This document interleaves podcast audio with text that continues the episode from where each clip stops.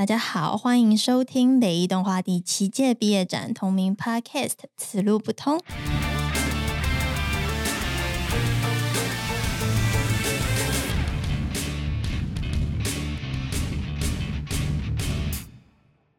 今天我们很荣幸邀请到二零二零年获得金马奖最佳动画短片奖的得主，同时也是我们北艺大的老师谢文明导演来到我们的录音室，和我们一起聊聊作品，还有聊创作。我们请导演跟我们大家打个招呼。Hello，大家好，我是谢文明，很荣幸今天可以来这边 跟大家交流，很开心，很开心。好，而我是代表北艺动画的主持人的美玲。好，那在开始我们的访问之前，想请谢文明导演简单的向还不认识你的观众介绍一下自己。我的作品啊，反正我就是喜欢做动画的一个动画导演，然后就就一路做到现在。然后我的作品就是比较偏这种惊悚啊、恐怖路数这样子。对，那我们都知道导演最近很就是主力在推，跟大家最近很看见导演的一部作品是金马奖的动画最佳短片是《夜车》，对不对？嗯。那可能有一些人他们有看过《夜车》在影展上面，那之后也可能有在一些平台上有看见机会。有之后会计划会上院线，然后也会在其他的平台上映这样子，到时候一定再来再来请大家来捧场。好期待哦！那可以稍微简单介绍一下《夜车》这部作品，它大概是在写什么样的故事？《夜车》其实我觉得我的创作都是从我的生活来。然后我有一次旅行的时候，开车在滨海公路上面，很晚，我就是一个人啊，然后就看到这种滨海的那种月光，然后海浪的声音，大的石头，让我很多想法去做一个动画短片。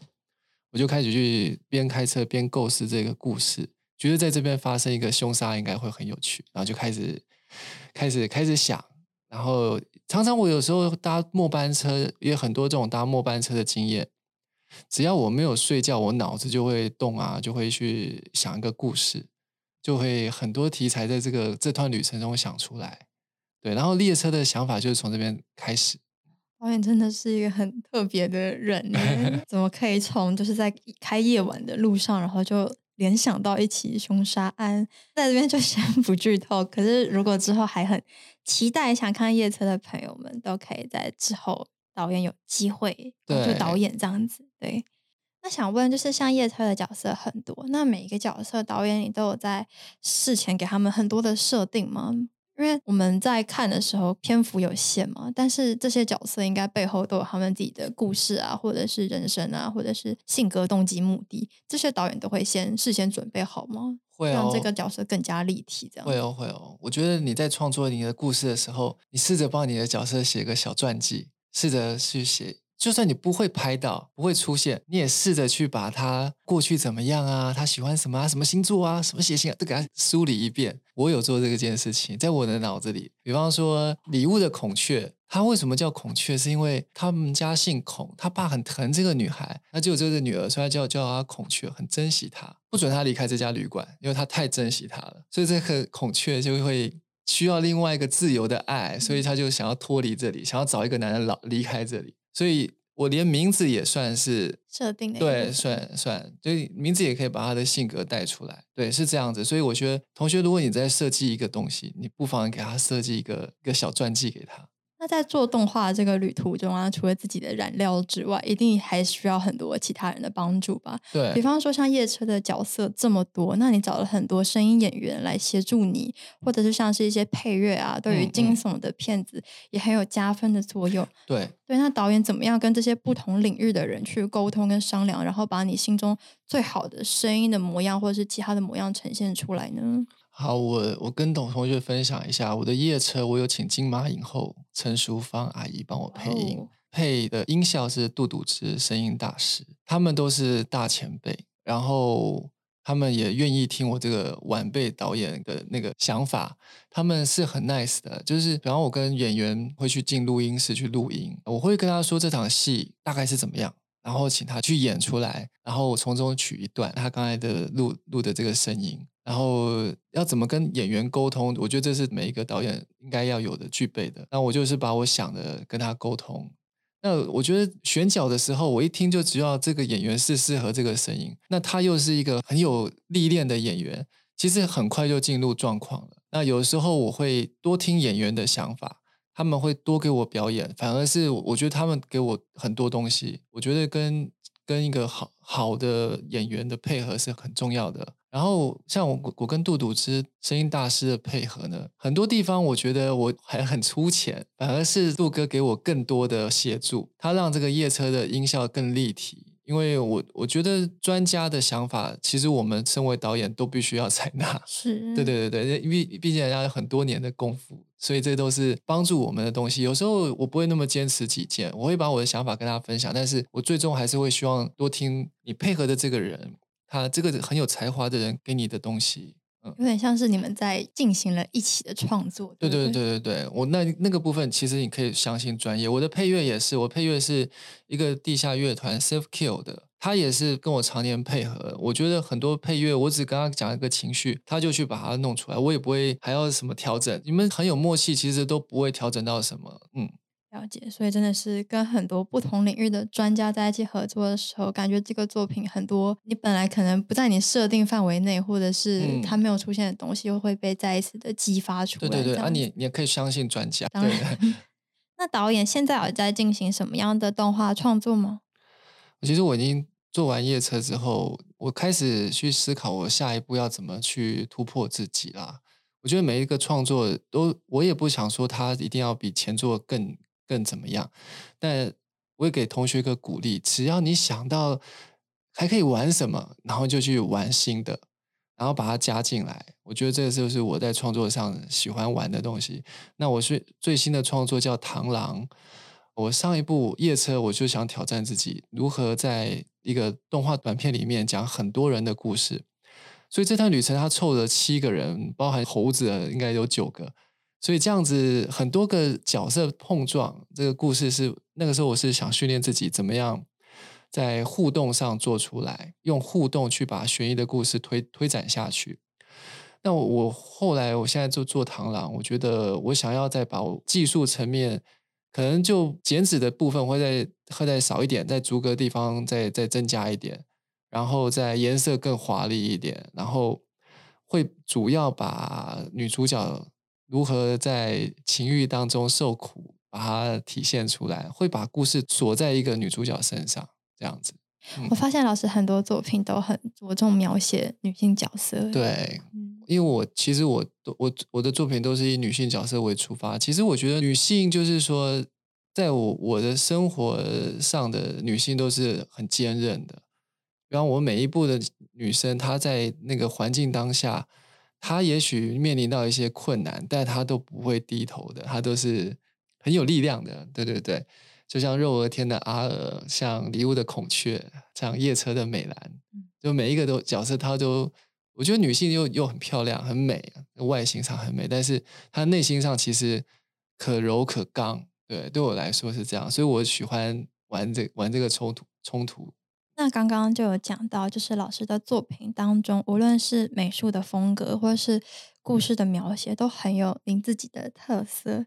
就想问一下，说你是怎么样选择跟确立自己作品这样的一个风格的？包括可能我们大众常常说的，可能诶比较偏悬疑啊，比较偏惊悚，或者是在美术人物的创作上面很有台湾自己的风格。那是怎么样去找到跟选择说，哎，我要做这个风格的呢？嗯。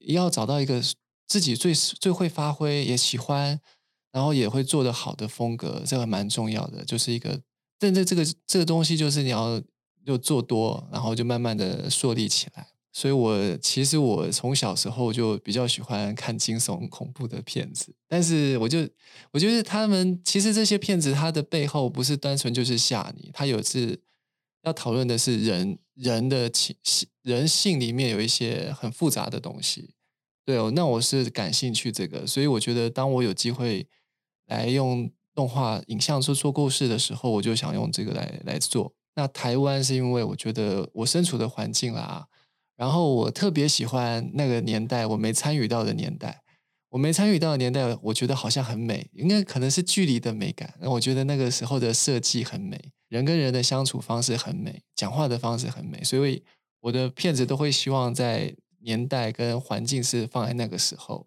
就像夜车也是，哎，那螳螂也是吗？螳螂也是啊，螳螂是会好稍微剧透一下，螳螂是在讲一个花街的一个女子，她用她的美色，然后去魅惑男人，但她是一个螳螂，她是她是半人半妖的一个角色，对，好，就先到这里，先到这边，先到这边，大家再期 待一下这样子。那想跟导演问一下，说，因为导演你是北大美术系毕业的嘛，对，是我们的学长。那你是怎么从美术系跨足到动画产业的呢？那当中的创作的概念啊，或者是制作的方式，你是怎么样去做转换，或是这两者有很很大不同的地方吗？这样子，我跟大家都一样，就是哎，其实还蛮喜欢画画的，然后我就一路考到美术系，但我心心中我很喜欢电影。但我那个年代，就是说做电影应该是另外一件事情，很很不一样。那我觉得我会画画，然后也许我可以用我的画去画出我的电影。班上也还在画画，可是我已经开始做我想用的。我画的动画，那老师也觉得，因为我们美术系非常自由，你想做什么就做什么，所以我就我是主修油画组，可是我可以用动画来做我的作品这样子。后来我就一直做动画，一直做动画，就反正这个东西是我可以拿来跟外界沟通的，可以拿来说我的故事的，我就用这个来做，就就就就一路到现在。所以就觉得说动画这个东西，或是像是电影可以叙述故事的，对，是你很想要拿来表达自己想讲的一个美材。对对对，你可以把电影跟绘画结合。对我来说，对我可以把我擅长的手绘的素描啦这些，然后跟我喜欢的故事结合在一起。这也是导演在动画当中有很独特的美术风格的一个原因吗？我觉得有可能，因为觉得你去看国际或者是很多的动画创作，在故事的选材上面，就是它不会像一个电影的那种想法去执行。但我觉得我我会，因为我很喜欢电影，电影的表演、人物的表演、镜头的设计、它的故事的怎么讲法，这些都是我喜欢的。那我希望我的动画是把电影的概念在这里面执行出来。因为我觉得像是《夜车》这部片，它的它的。它的那个剧情的架构其实是有点长片的，是长片。你很聪明哦，对对。因为我那时候刚做完长片，所以我野心很大，我就想要用一个，我想把一个长片的东西。在这个短片里面做出来，所以做的很辛苦，但还好有完成。那导演在做这么多短片啊，或者是在写故事的时候，灵感很重要嘛？因为要有好的题材，才能发展出一部动画片来。那想问导演，你的题材啊，或者是你的灵感都来自于哪里呢？那你要怎么样好好的梳理你这些灵感跟想法？嗯，我的创作都来自于我的生活。就是说，我觉我觉得很多同学也应该也都是一样。就是那一阵子，我的生活最关心的是什么，跟我自身最最有感触的是什么，我就会就会想把它说出来。但是我当然不会这么直白说出来，我会再转换的方式说出来，然后再去想一个故事，把我的那当下的感触用那个故事表达出来。那如果我灵感来了，我就是赶快画下来，就是随便一张纸跟笔就可以赶快勾一勾。赶快把我想想画的，把它随便先勾个几笔下来，或赶快写下来。我手机会马上拿出来打草稿，就是我一定要画的是哪些，我赶快把它记录下来。我觉得这蛮重要的。也许你当下都是很片段的，但是你回过头来才整理一下，整理一下就会变成一个故事了。对，很赞同，因为灵感稍纵即逝，真的不要放过它。对对对对对。那导演会有需要灵感又没有灵感的时候吗？这时候该怎么办呢？需要灵感又没有灵感啊！我想一下哦，嗯，我我只有遇到那种你做的很老半天了哦，像夜车，我其实我坐夜车坐到中段的时候，发现它好像没有到到我心中那么好的位置，那那个时候我就会很很慌张，但是我还是会，我不会放弃它。我觉得同学，如果你创作遇到一个瓶颈的时候，我劝你也是不要放弃它，先慢慢的前进。可能你今天做的这个。没有很多的那个功夫，但是你每天都要做它。只要你每天有一天你会找到一个解决它的方法。我觉得我在做夜车的时候，在尤其在编剧上，我遇到很多困难，但是我我就是每天尝试一个方式，怎么讲这个故事，每天尝试，每天尝试，终于找到一个我觉得，哎，用这个方式来讲这个故事会最好玩。这就是我我觉得遇到瓶颈的最好的方法，就是不要把它放弃，继续继续一步一步慢慢的前进，就算是慢也没有关系，嗯。刚听导演的分享，我就想到说，我们西山老师常常跟我们讲说，动画很像一个旅程或者是一个马拉松，然后他们都觉得做动画最需要的不是天赋或是技巧，而是不放弃的那个精神。对，绝对是这个样子。对，真的不要放弃。就就是你遇到了啊，怎么做成这样，好丑啊！但是不用担心，就不要放弃，你会会完成的。那想请问导演，因为导演从二零零八年，然后《肉鹅天》之后开始创作动画，到现在有一段时间了嘛，所以也是我们的动画前辈。那现在我们啊，就是学生都在做毕业制作，虽然我们做的时间只有一年而已，但我们也在当中遇到了一些瓶颈，然后也有一些可能开始不相信自己的地方啊。那我们要怎么样顺利的转化这一段心境呢？怎么样可以转化之后可以跑得更快更稳呢？我觉得，我我说实在的哦，因为人生哦，很很就是能够做动画的时间很有限，然后请各位珍惜你现在可以做这支壁纸的那种那种机会，因为真的未来很很难啊，还要再申请钱，还有什么的，那很复杂。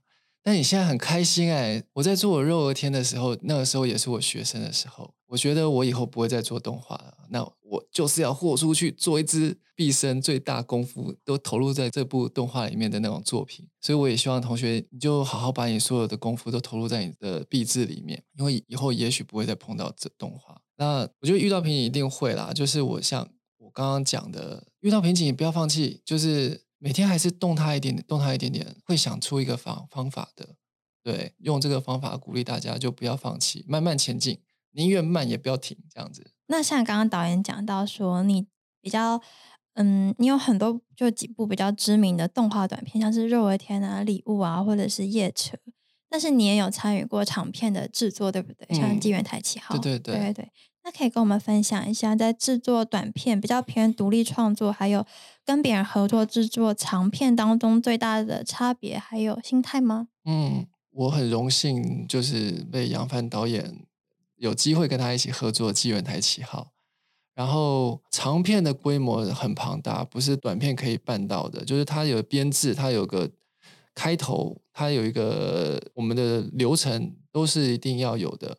比方说，我们必须把所有东西、背景啊、人物啊，都是每一个环节都要设计好，没有办法少一个。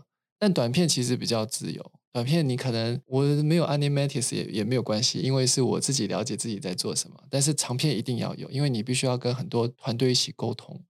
那它制作流程你会碰到很多人，每一个人会负责不同的项目。对，那我觉得心态上，刚刚有同学提到说，假如我们今天要加入一个一个很大编制的团队，我们要怎么样去去融入这个团体？其实我觉得做动画真的是，如果要做得好，它绝对是很多人一起分工的。然后你同学，你可能进来。这个团队的时候，你可能是负责某一个项目，可能就端端成画动态脚本，但那也很了不起哦。你也不要小看这个这个工作，动态脚本画得好，接下来的人才知道怎么去制作它。对，所以每一个环节都很关键。所以同学，也也许现在你是一个自己做一个片子，你是导演。然后你可以很快乐的完成一个你很喜欢的东西，但当你加入另外一个团队之后，你可能会是那个团队的某一个小螺丝钉，但是也是重要的。当然，对对对对，所以也可以从中学习到很多。嗯，了解，真的是给我们一个很大的鼓励。因为像我们自己系上，或是 台湾大部分学动画的学生，目前能够制作的就是短片嘛，嗯，对吧？那我们对长片的团队一定有向往，但应该有很多不了解的地方。觉得刚刚导演说说有帮助我们。那想问导演，目前创作的都是短片，未来有没有机会想要尝试看看动画长片的制作？会，但是我要思考，就是说动画长片要考虑到回收。你今天如果要拍一部电影，你一定要考虑到谁来看你的电影，然后你要怎么回收它，谁投资你，这些都是在做长片要考量的东西。那我觉得这这不是我目前可以马上解决的，我会一步一步的完成这些事情。但我有有一个长片梦，因为我完成了一个纪元台七号，所以这个这个也是给我一个很大的学习的地方。所以我我未来也会想把自己的长片完成。非常期待。那既然都聊到这个问题了，当然刚刚说到回收啊，因为长片很需要回收嘛，因为毕竟投入了很多精力跟资金下去制作。那导演的短片其实也都常常花很长的时间去制作，因为像我知道夜车就做了五年这样子。那如何在创作跟面包或者生活之间取得平衡呢？这是学动画学生可能都会担心的问题。我们当然很想继续我们的创作，但是创作的时间很长，也非常的要投入自己。那要怎么样保持？生活的水平呢？我想，这真的要自自己每一个人有自己不同的状况。大家应该从这边毕业之后，你会面临到不同的人生的课题，然后你可能会去上班啊，会去做什么什么。那假如你真的很想要做动画，想继续完成想做动画的这个想法的话，台湾是一个非常对动画友善的创作的地方。你可以去申请很多补助，那我就是这样一路获得政府的补助，一路的交出成绩，一路的做到现在。所以我觉得不怕没有人帮助你，只怕你没有一个好的想法，跟你很努力的执行执行的那个程度。只要你努力，我觉得资金去找来不会是一件困难的事情。短片辅导金啊，还有国家文化艺术基金会啊，都非常对我们创作者非常 nice 的。那想请问导演，就是除了在你自己创作跟生活当中取得平衡，那像导演的创作都非常的有个人风格，那这样的风格可能也并不一定是大众都接受，因为可能就会觉得哦，有人觉得好可怕、好惊悚。那我们有时候在创作，甚至是创作长片要得到回收的时候，可能也要考虑观众的想法。那导演要怎么样在自己的创作意识跟观众的视角当中去取得平衡呢？同学，你其实你现在做这些片子啊，你也不一定觉得说我是为了大家做，对不对？你现在是觉得我就是想讲这个故事，我想把这个故事讲好，然后跟你分享。那也许你喜欢，也许你不喜欢，那也没有关系，不喜欢也没有关系。啊，喜欢的人也谢谢你这样子。其实我做创作短片的自由度就是比较高，所以我我喜欢一直做短片也是这个原因。但如果做长片的话，那就不一样了。长片你就要去思考，怎样可以跟观众达到共鸣，有共鸣才会有这个片子才会有一个一定程度的成功。所以长片就是要思考到观众群这样子。那导演现在其实台湾学生在做动画或者是视觉影像创作的还是蛮多的。那导演怎么看待就是台湾现在的影像啊、动画、电影的创作环境？你自己有没有什么心得想跟大家分享？其实我觉得我未来非是非常乐观的。短片慢慢的会被很多观影的观众接受，很多平台也会需要短片的加入。那动画是很很适合用短片做创作的美材。然后动画长片台湾也慢慢的越来越多部出来了，所以未来对动画来说是非常棒的。就同学，你未来会有很多机会，所以我我觉得未来是非常好的。然后我觉得台湾的动画作品在国际间也蛮厉害的，我们常常入围很多影展，在国际间也是被看到的，所以我对未来是保持着超级乐观的态度。好，那导演今天来参加我们的那个访谈，就都知道说我们都是毕业班的学生，也想跟导演聊聊看，导演的壁纸是肉而甜，对对对对对。那你在做这部片的时候，可能就是对比你现在你的技术啊，或者是你的资金人脉都还没有这么成熟的时间，你是怎么样用比较低的成本，或是比较少的人力，或是很有限的时间去完成这一部作品的？有没有什么建议想跟同学分享？我那个时候啊，就是。我知道我要做的题材是是什么类型的，然后我就是每天像跟跟各位同学目前一样做壁纸的状况是一样，你就是每天埋头苦画，就是可能在在你的工作室埋头苦画。然后那个时候壁纸，我想大家也都一样，也没有什么资金吧，对不对？对，当然就是爸妈的零用钱吧，或者你有什么接案子啊之类的钱，俭用对下来的，这我都是一样的。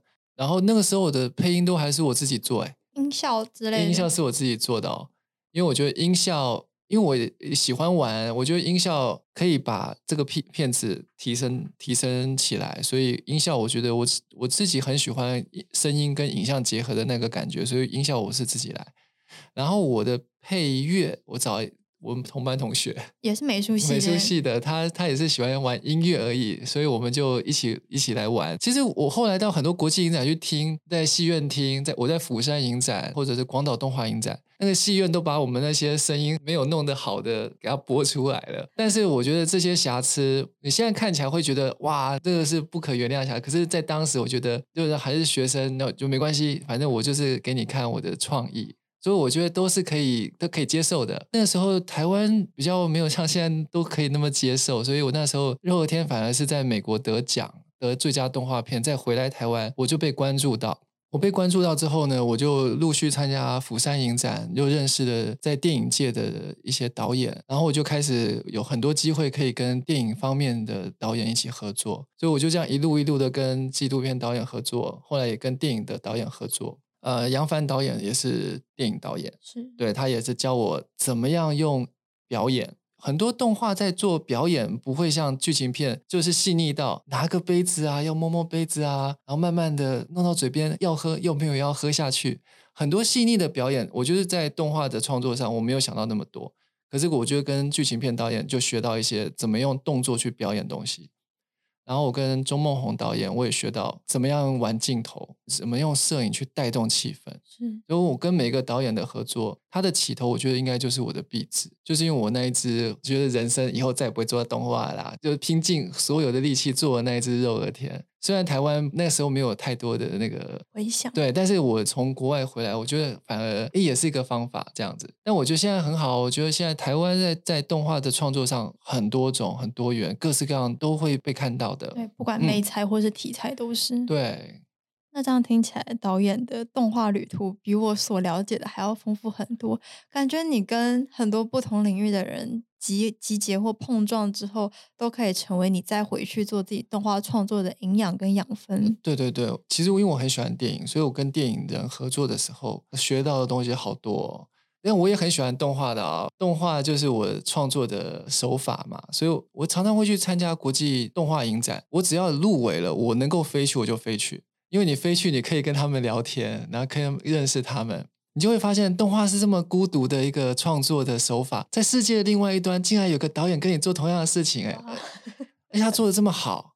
希望各位同学，你有机会入围国际影展，就不要放弃，就给他飞过去交流，对，去交流。那文化部会补助你这些钱，我都是这样去，然后你当场看。你会觉得哦，原来在这个国际间的平台，那个视野很大，他们的想法很独特。因为我们身处在台湾亚洲，你讲故事好像就是那一套，那这一套他们也没看过。等你分到国际影展上面看到的是五花八门的，波兰有波兰的讲法，俄罗斯有俄罗斯的，我觉得很棒的刺激。所以我只要有机会，我一定会去。我觉得导演你刚刚在讲这一切的时候都很有热情，我觉得这个热情是支撑你创作最大的动力。对啊，我对动画是有热情。我想请问 导演，就是我觉得现在在做壁纸的很多学生，他们常常在创作的当中热情就不见。我们当然都是有热情，我们才会开始创作，但是中间热情难免会被消退，难免会因为很多样的因素，它渐渐的不见了。导演，你觉得要怎么样抓回那个热情？还是导演是一直都有在燃烧的人？其实因为有些会啊，我也会有低潮的时候哦。我是会这样子的，就是在我做一部动画的时候啊。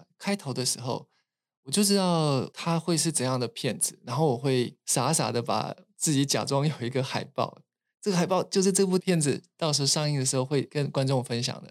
我会先设计出来，然后就把它贴在我墙壁上，然后就觉得我就是为了他，就是每天为了他前进嘛。